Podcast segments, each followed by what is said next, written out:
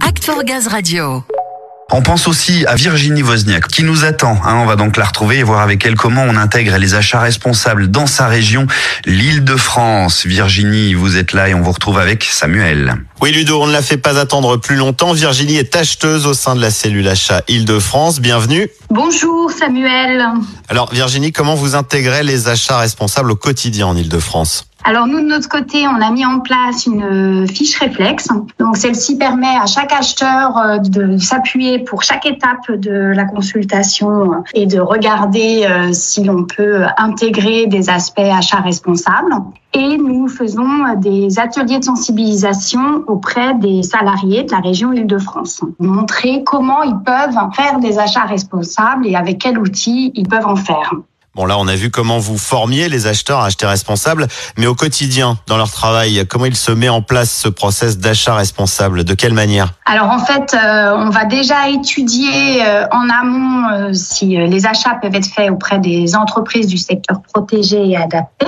Et ensuite, par rapport à l'offre du marché, on va envisager bah, de faire appel à ces entreprises ou alors proposer de la sous-traitance ou encore euh, des critères de sélection pour que euh, ces marchés aient un aspect euh, RSE. Alors, on a vu évidemment que l'obtention de ce label était passée par la mise en place d'actions. Vous, vous l'avez vu arriver, cette transition sur les achats responsables, ne serait-ce qu'entre 2020 et 2021 Ah oui, oui, tout à fait. En fait, euh, nous avons enclenché euh, ce process. On a essayé de sensibiliser un certain nombre de personnes et nous avons pu constater, grâce aux efforts de chacun et à un travail collectif euh, avec euh, notamment les RH, l'équipe euh, appui euh, qualité environnementale, appui management, que les achats auprès des entreprises du secteur protégé ont évolué entre autres, euh, en 2020, il y avait pour la région Île-de-France 92 KE qui étaient euh, alloués à ce type d'entreprise.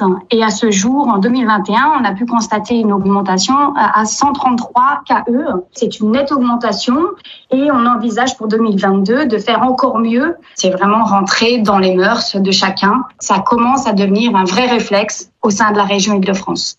Comment elle s'opère cette transition, Virginie Surtout comment on œuvre à donner ce réflexe aux équipes d'achat responsables C'est euh, entre autres avec les ateliers euh, de sensibilisation et aussi euh, on essaye de faire réfléchir chaque personne. Entre autres, est-ce qu'il ne faudrait pas réutiliser ce que l'on a déjà? Est-ce qu'il ne faudrait pas euh, penser au recyclage de ce que l'on achète? Donc euh, c'est une autre façon de penser. Mais tout cela euh, est en train de se mettre en place progressivement. Vous m'avez cité quelques exemples de réflexes à avoir. Vous en avez d'autres exemples, mais d'entreprises avec lesquelles vous travaillez autour de l'inclusion, par exemple? Oui, tout à fait. À ce jour, on a beaucoup de marchés réservés aux entreprises pour le nettoyage de vêtements. Et c'est des entreprises du secteur protégé qui s'occupent de ce nettoyage. Donc, euh, ça se passe très bien. On est aussi en train de mettre en place une expérimentation avec euh, une entreprise du secteur protégé. C'est l'entreprise Cèdre pour le tri et la collecte de déchets de bureau pour les sites de Pétrel et de Pontoise. Donc c'est une expérimentation qui fonctionne très bien et on a pas mal de demandes liées à des impressions auprès de ces entreprises également. Beaucoup de choses sont déjà en place. À ce que je vois, la prochaine étape, c'est de renforcer ces réflexes pour que ça devienne une habitude au sein de GRDF. Pour vous, quelles sont les priorités à venir pour cette année, pour demain? Alors pour demain, on envisage d'augmenter euh, la réservation de l'eau dans des consultations au secteur protégé et aussi peut-être d'explorer d'autres pans et peut-être de revoir comment on peut diminuer la consommation euh, du carbone au sein de nos achats. Virginie, vous l'avez dit, ces petits gestes ont un impact et en les cumulant, leur impact va grandissant. On invite donc toutes les régions à poursuivre en ce sens de plus en plus et dans les années à venir.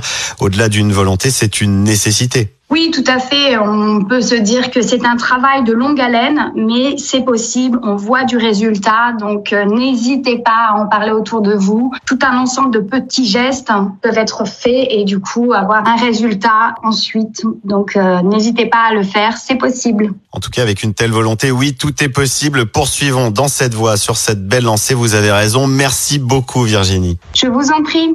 Exactement, les petits gestes de tous, c'est un grand geste pour la planète. Avant d'acheter, posez-vous les bonnes questions avec la petite règle du P2QC. Pourquoi j'achète En gros, est-ce que j'en ai besoin? Qu'est-ce que j'achète? Est-ce que c'est polluant? À qui j'achète? Et enfin, comment j'achète Quatre petites questions pour limiter un gros impact sur l'environnement. Et pour en savoir plus, évidemment, sur les achats responsables, direction l'intranet GRDF, vous y retrouverez un module d'e-learning dans la boîte à outils achats responsables. Et on salue bien évidemment tous les franciliens qui nous écoutent.